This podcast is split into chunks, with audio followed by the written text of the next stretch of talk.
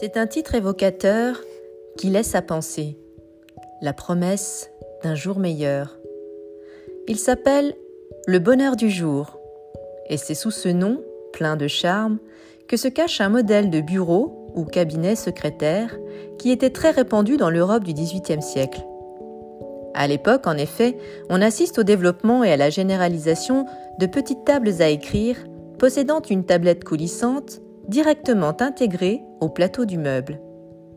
Le modèle présenté dans les collections du musée de Pont-à-Mousson est un meuble en bois aux lignes rocailles, hérité du XVIIIe siècle, laqué noir et décoré de motifs d'inspiration asiatique et incrusté de nacre.